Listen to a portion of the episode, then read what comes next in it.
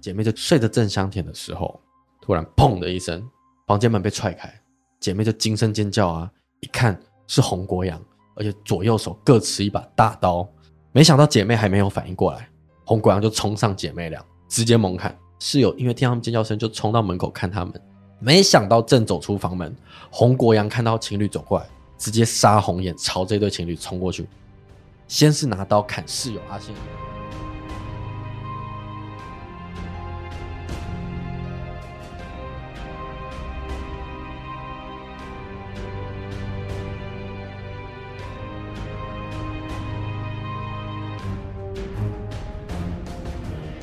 大家好，我们是解压说，全台最不解压的解压说。我是 M，我是阿宇。最近新闻哦，打开呢都看到的都会是这个运动，Me Too。你说最近吗？对，就是打开新闻就会讲到很多台湾艺人的一些过去的事情嘛，就是会简称说他就是丑闻。那最早以前先烧出来，好像是许杰辉。对，许杰辉那么惊讶，是我真的我一直以为许杰辉是一个做人很正直的人。可是外表本来就看不太出来啊。对，所以他那一烧，然后一路烧谁？烧烧完许杰辉，又烧佑胜嘛。嗯，佑胜烧完黄子佼，没有中间其实还有几个，但名字我可能就都有点忘。我只知道黄子佼。反正现在最新，我们目前录音的进度的话是到 NONO，后来再来是炎亚炎亚纶，目前在炎亚纶。对，炎亚纶也是。可是我印象中炎亚纶的事件之前烧过了。哦，你你那时候跟我讲，我才知道说，其实他在前期就已经有报过一样的新闻吗？不太一样，他是不雅影片流出哦，然后那个人就好像有稍微出来讲说，就是他很难过，因为他是被害者，他是影片流出，几乎影片就只有那个抖音网红的样子，哦、所以他是算是受害者。要热，然后那时候炎亚纶就有出来先就是做一些道歉，这件事情就也烧一阵子，后面就炎亚纶好像就消失了。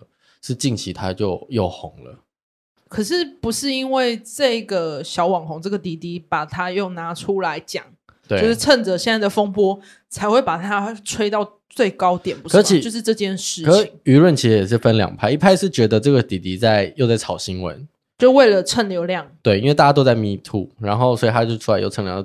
第一是因为前面就已经你就已经爆出来过一次了，你又来第二次，就有一点在蹭流量。那如果他真的今天是要炒作新闻的话，他就成功了。可是第二是以客观的角度来看这件事情，就是炎亚纶跟一个未成年的少年发生性行为，这件事本来就是不对的。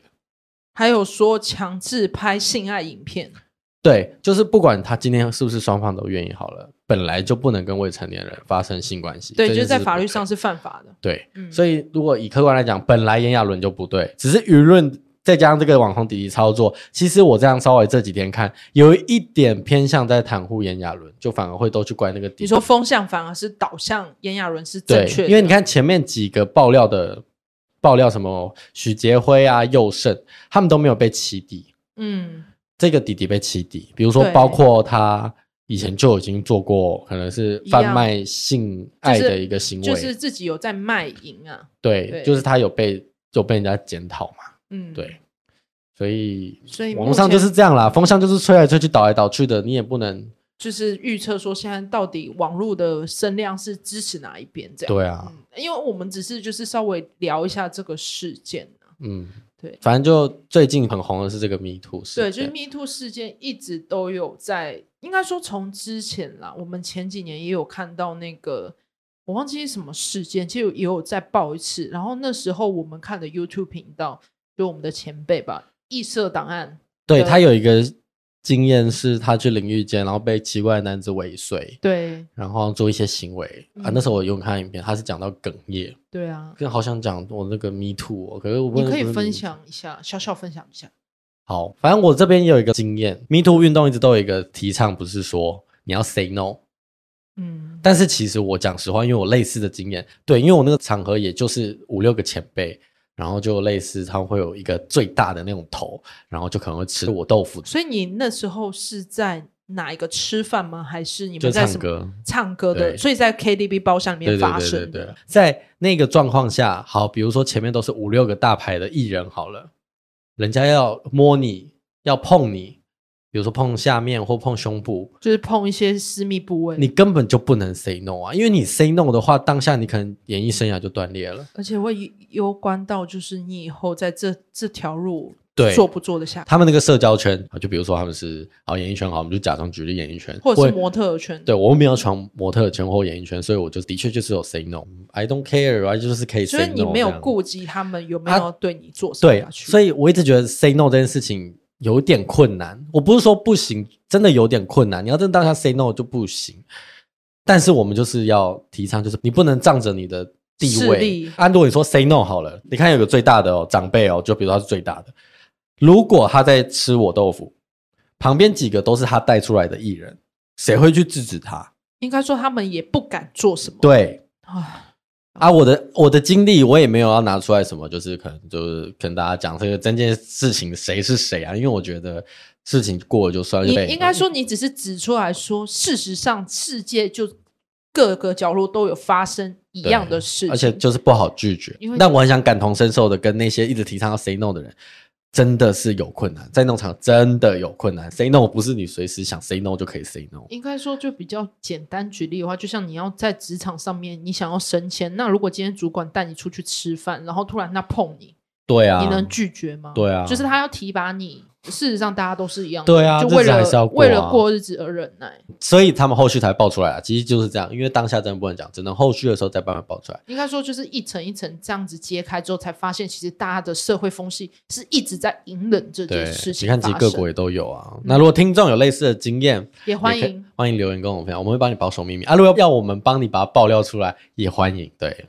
还是得回到我们今天的案件，今天案件不是 MeToo 的案件啦，今天案件就是完全不一样，又是情杀案。好，这次案件呢，为什么我会想做？因为它真的是非常特别，是因为它的事件发生在大概凌晨七点四十分，在台中市东区一处大楼呢，叫香叉大楼。因为我不能把它名字讲出来，我怕它的房价可能比较搜出来。香叉大楼突然就是有砰的一声巨响，然后中庭就有一个人坠楼，跪倒在地。那坠楼的男子呢，他很特别，是他面部朝下，就是低头的样子，身穿灰色的运动服，以跪姿的方式。双手垂放在身体两侧，就很像在磕头忏悔。哇！那他跳下去的时候呢？这时候的那个大楼某一栋的九楼有一间公寓门口，有两名男子就狂捶着铁门，嘴里就一直喊着一个叫小莹的。这时候就有个女子来开门，但全身上下都是血迹，而且脖子上有一处很深的刀痕。那救护人员就立刻将这个小莹送到医院急救。那房间到处都是血迹，也陈尸了三具尸体。那这件案件是怎么发生的呢？就让我们进入今天的这一期洪国阳情杀血案。那我们要先回推到案发三年前，我们的女主就是我们的小莹，因为爸妈都是吉普车同号车队，所以透过牵线的介绍，认识了车队里面好朋友的儿子，就叫洪国阳。他们认识交往。那洪国阳呢，家住南投，到台中念书，但是洪国阳家里是九二一的受灾户，所以经济不算很好，因此他就需要收入嘛，所以他到叔叔洪森雄的汽车钣金工厂打工，但因为洪国阳的品性不是很好，抽烟喝酒啊，甚至有时候半夜去飙车，但是唯一做出不同的改变就是他遇到这个小颖，他爸妈好朋友的女儿，他因为太爱小颖。所以他就把这些坏习惯改掉，但说认真也不能算认真，因为洪国阳平常除了帮叔叔的汽车钣金工厂打工，其他时间其实都是游手好闲，甚至有一点点暴力倾向。他自从跟小颖交往之后，就住进小颖的家里。那情侣间本来就会发生一些生活上的摩擦嘛，而且又住在一起，所以小颖跟洪国阳也不例外的会有小吵或纷争。但是家人就发现。洪国阳在吵架激动的时候，其实会乱摔东西发泄哦，所以小颖的父母就非常担心，所以有提过这两个人要不要分手。但是小颖其实当时被爱冲昏头，根本就是听不进去。而且小颖还有一个姐姐，当时也在谈恋爱，所以这两个姐妹呢，时常就是会跟男友啊外出啊，然后半夜再回来，有时候男友还会住进小颖他们家。那父母就一直很担心他们两个啊，甚至气到有时候想要断绝这两个人的关系跟经济。那小颖这样相处下来呢，也觉得家里有点管太多，所以就提出想要搬出去。那父母其实也在气头上嘛，毕竟自己女儿这样，所以他就同意啊，好，你就搬出去啊。甚至到后面有一点像是要赶小颖出门的感觉。那小颖的姐姐非常担心，就是妹妹这样出去的话，经济条件啊跟生活能不能打理好，所以她就跟父母协商说，她要陪妹妹住，这样她才能放心。于是呢，小颖姐妹在案发半年前就搬出去住。所以小颖呢，最后就跟男友洪国阳，还有小颖的姐姐，跟另外一对黄姓情侣共租一个套房。哦，是他朋友就对，对，嗯，合租一个套房。不过呢，小颖一直觉得他当时提议要搬出去，父母同意的那个样子，有点像是他他的理解啦，就变成家里狠心要断掉他的金援，有点像是要断绝母女关系，或者是父母。就有点像你出去，你就不要再依靠我了。对，对他来说呢，就有点像逐出家门。所以小颖其实有点难过。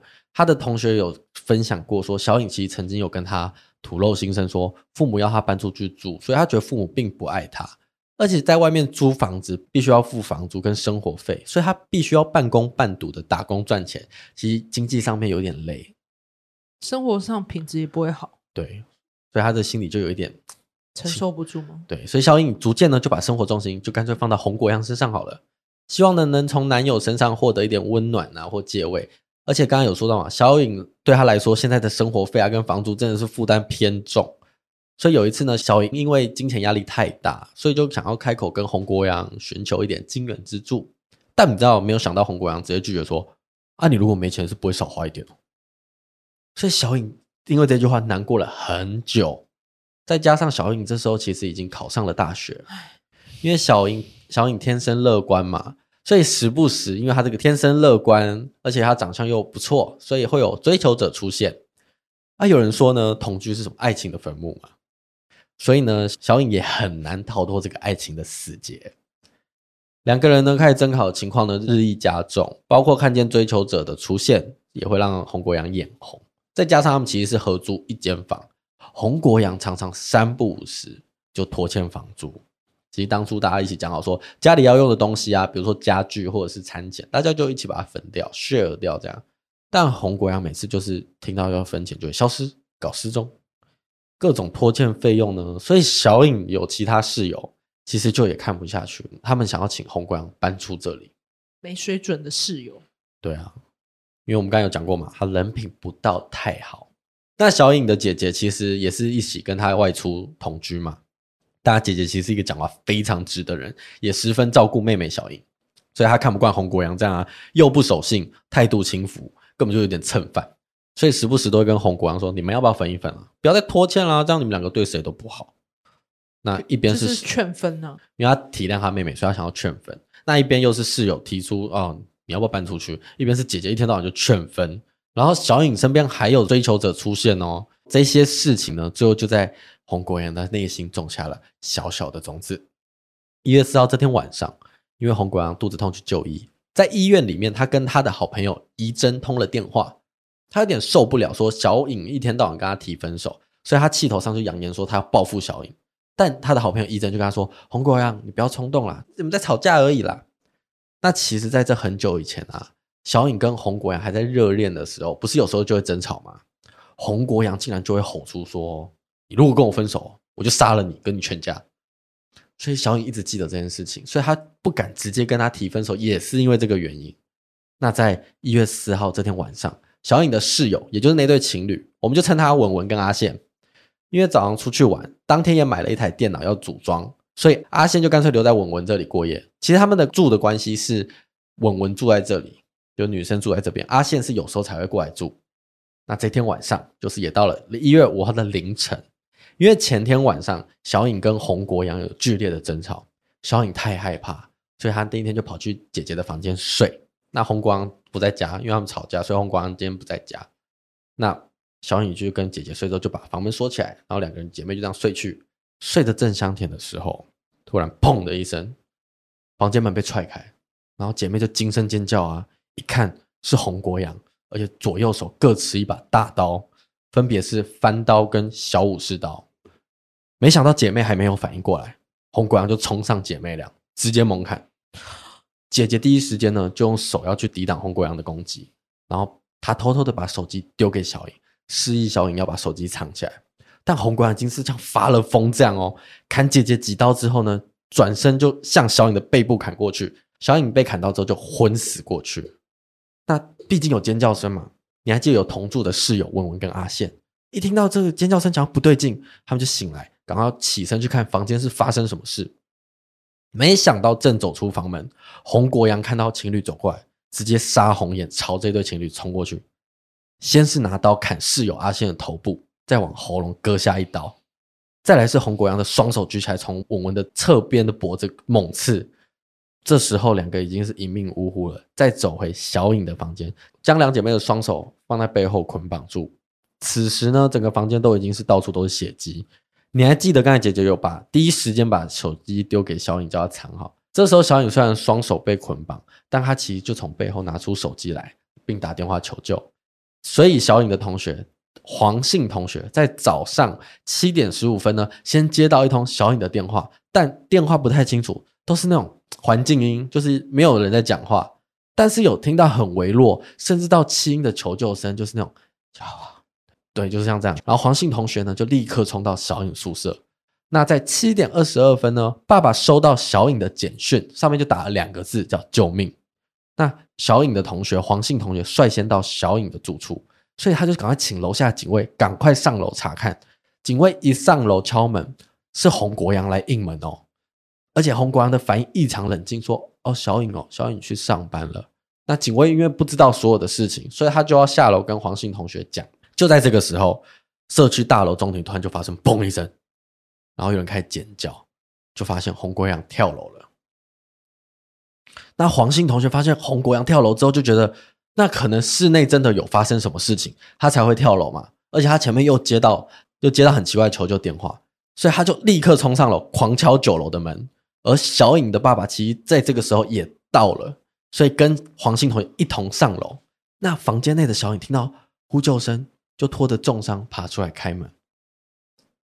那警方跟医护人员到现场后，立刻将室内这些伤患紧急送医。但因为姐姐真的失血过多，所以在早上八点四十四分的时候打了最后一通电话，跟男友诀别后就离世。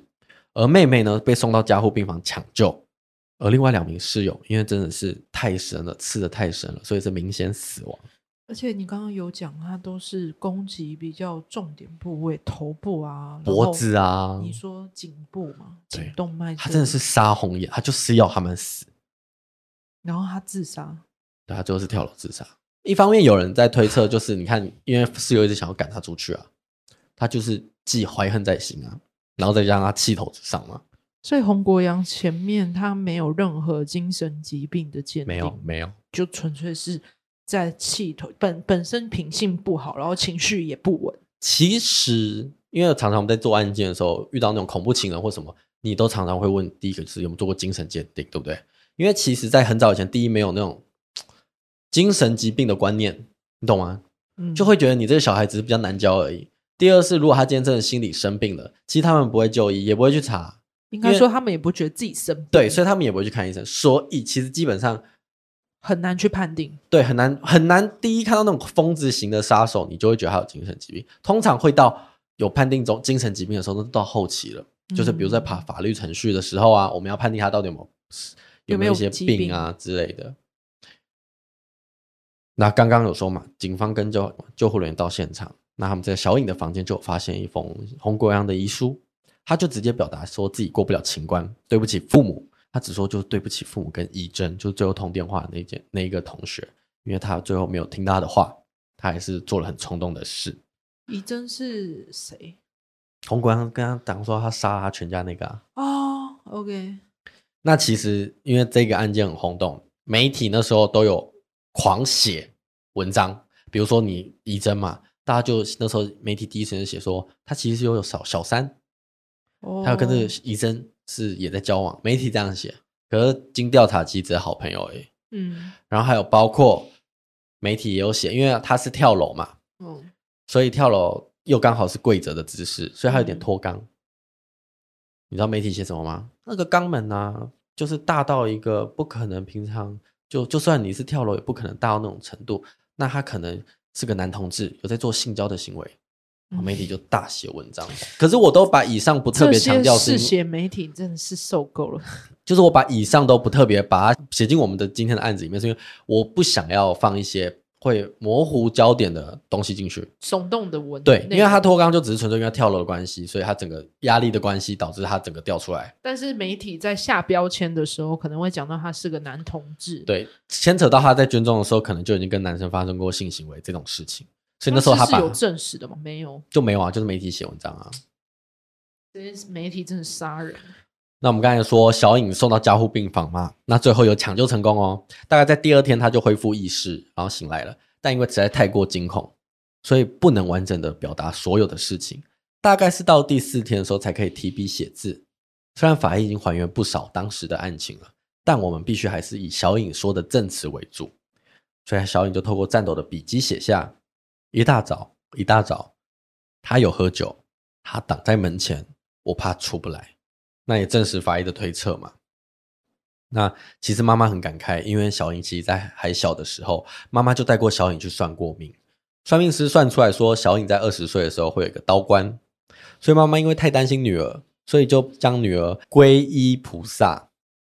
何谓皈依？其实就有点像修行学佛的意思，透过打坐修炼，请求救护。那小颖最后也三皈依了，也有带她参加八关斋戒，或者是祈求那种各种祈求的仪式啊。但是没有想到还是逃不过这一关，因为他们是直接采访他妈妈，妈妈这样讲。但我自己个人觉得，其实小颖最后是有活下来的。我觉得这他们他妈妈带他做的这些仪式，应该最后也是让她有，有一定的程度，一定还是有帮助到他啦。但是虽然说小颖已经清醒了嘛，可以写字，但是病房只有小颖一个人哦，她还是会害怕到发抖。那爸妈每次探视的时候，小颖都会紧握爸妈的手，而爸妈看小颖这个状况，也迟迟的不敢跟她说姐姐已经死了。直到第五天呢，看小颖比较稳定，他才把这个悲伤的消息跟小颖讲。大概第六天，小颖就可以开口说话，但还是比较吃力。那因为记者，我们刚才讲，记者都非常关注这个事情，所以几乎是把那个病房那围着，你知道吗？所以第一时间看小颖可以开口，就立刻访问啊。但小颖只说出简短三个词汇，就是谢谢。加油，跟对不起，太咄咄逼人。他刚恢复，哎，对，所以大家，你知道那些记者在听到“对不起”三个字，就是瞬间就是沉默，因为大家都知道这个“对不起”是给父母跟室友的。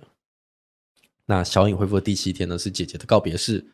告别式当天呢，姐姐交往三年的男友也有到现场。那男友状况就是整个眼眶泛红啊，然后不发一语。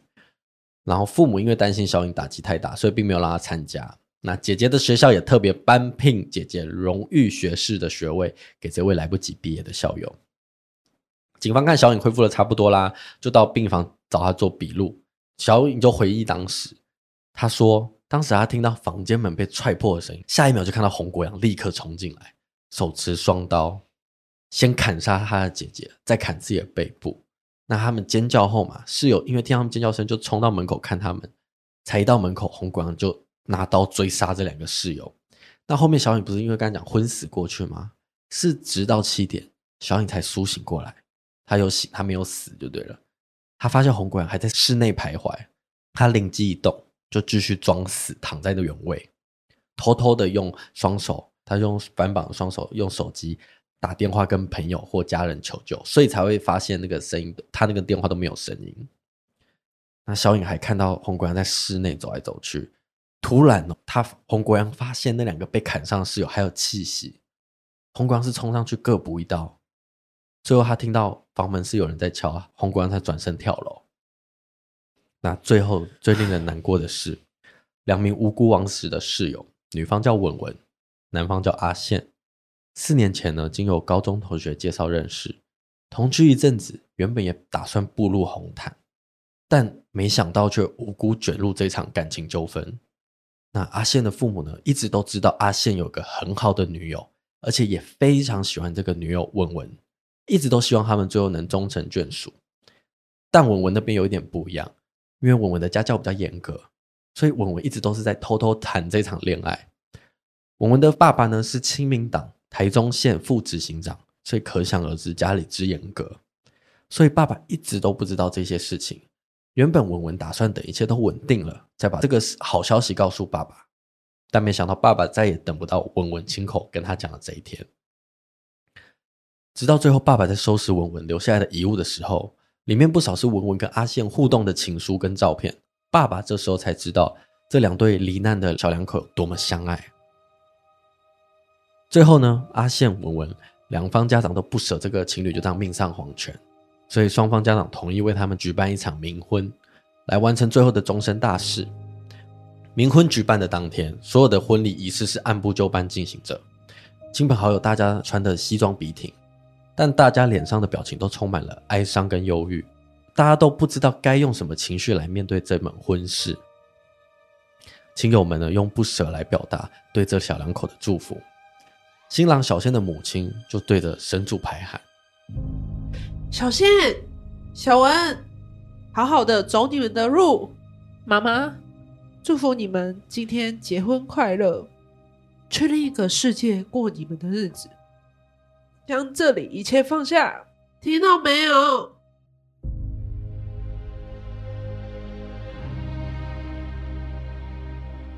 部分亲友见状，不禁悲从中来。